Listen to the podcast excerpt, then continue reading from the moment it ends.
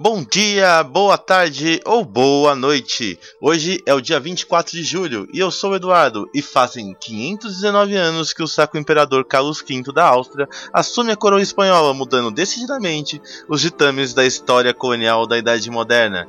Esse é o Pod Explica História e seja bem-vindo ao nosso primeiro programa.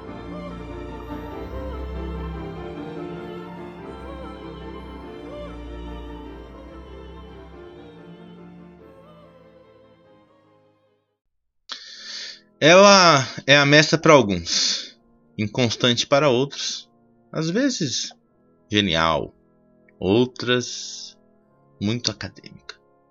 No essencial existe uma disputa: se ela é narrativa ou se ela é verdadeira.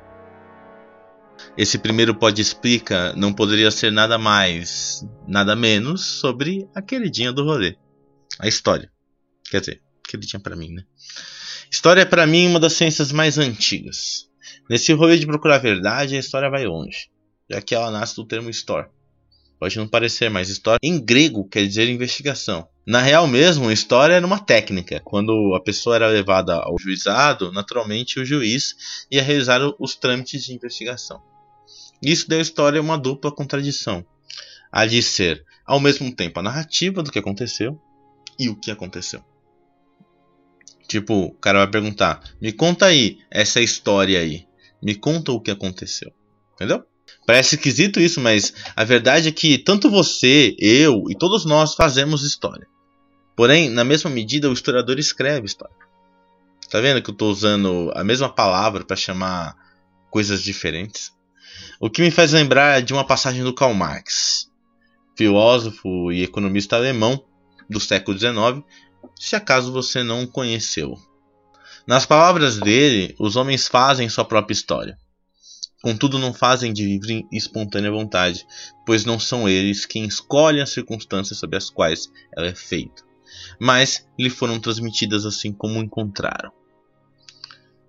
No mesmo tempo, o próprio Marx disse também que a história acontece primeiro como tragédia e segundo como farsa. E aí a gente pergunta, de qual história ele deve estar falando? Da minha, da nossa?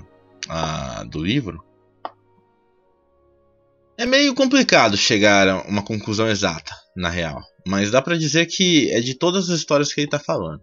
Mas meio que tudo junto e misturado. Entendeu? Isso é moderno, é atual. E contrariamente ao que o velho barbudo uma vez disse, o nosso mundo não parece ser forjado nas contradições internas do capital, da luta de classes, etc. Uma vez uma pessoa muito especial me disse que o poder está aí e sempre esteve. Ele só muda e se molda. Se uns exploram os outros dessa ou daquela forma, não quer dizer inteiramente que o mundo mudou. Acho que uma coisa que faz a nossa época é a igualdade de oportunidade de discurso. A força que mesmo com o megafone mais curto se consegue chegar mais longe. Posso estar viajando, você pode estar até discordando, mas os questionamentos de hoje seriam praticamente impensáveis em outra época. Isso porque simplesmente num dado momento histórico era legítimo a quem mandasse calar quem questiona. Isso mostra uma coisa da hora. Quando falamos de história e discurso, a galera que uma vez estava calada apareceu. Falou da sua própria história se mostrou diretamente ao mundo, sem filtro da autoridade e ao mesmo tempo proporcionando muita, mas muita discussão. E aí a galera olhou para o passado, o movimento negro questionou se tinha os pretos, e tinha. O movimento feminista por si só também questionou se tinha as minas na história. E olha lá, acharam. Uma nova história começa a ser escrita porque alguém do presente questiona a história que chegou a ele. Isso é da hora. Pelo menos para mim. O presente é uma força extraordinária para a história. E isso é um dos motivos que ela vive se reescrevendo. A gente, tipo, pergunta pro presente, mas a resposta mesmo só tá no passado. Só que quando a pergunta é boa, a investigação vai desenterrar cada coisa da hora. Tipo, num dado momento vai ser tanta coisa que vai ser desenterrada que a gente vai ter que reescrever a história. Uma nova história vai aparecer. Agora, por que se pergunta coisas novas no presente? É um bom questionamento. E eu acho que a resposta está ali, numa partícula fenomenal da realidade. O novo. Quando uma coisa é realmente muito nova, o nosso cérebro buga. Isso porque a gente só consegue pensar com as palavras, com as nossas experiências. E se um bagulho é novo mesmo, você nunca viu, nunca aconteceu. Como é que você vai pensar uma coisa que nunca aconteceu? Aí a gente sofre, mas sofre pra caralho. Porque o novo precisa ser significado na sua vida. E o significado você só tem quando tem história. Consegue perceber como as coisas andam em círculo aí? Tipo, imagina que aconteceu um rolê repentino.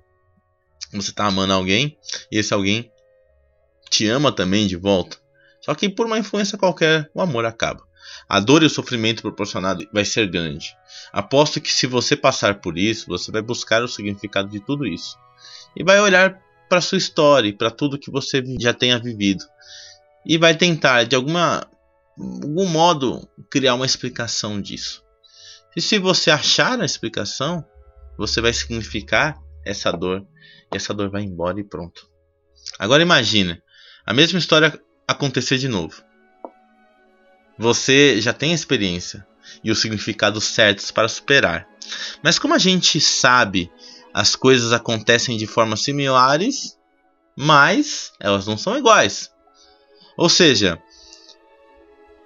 o novo amor é novo, mas como você já amou anteriormente e não deu certo, você vai usar as artimanhas certas para conseguir superar isso aí. Evitar o sofrimento.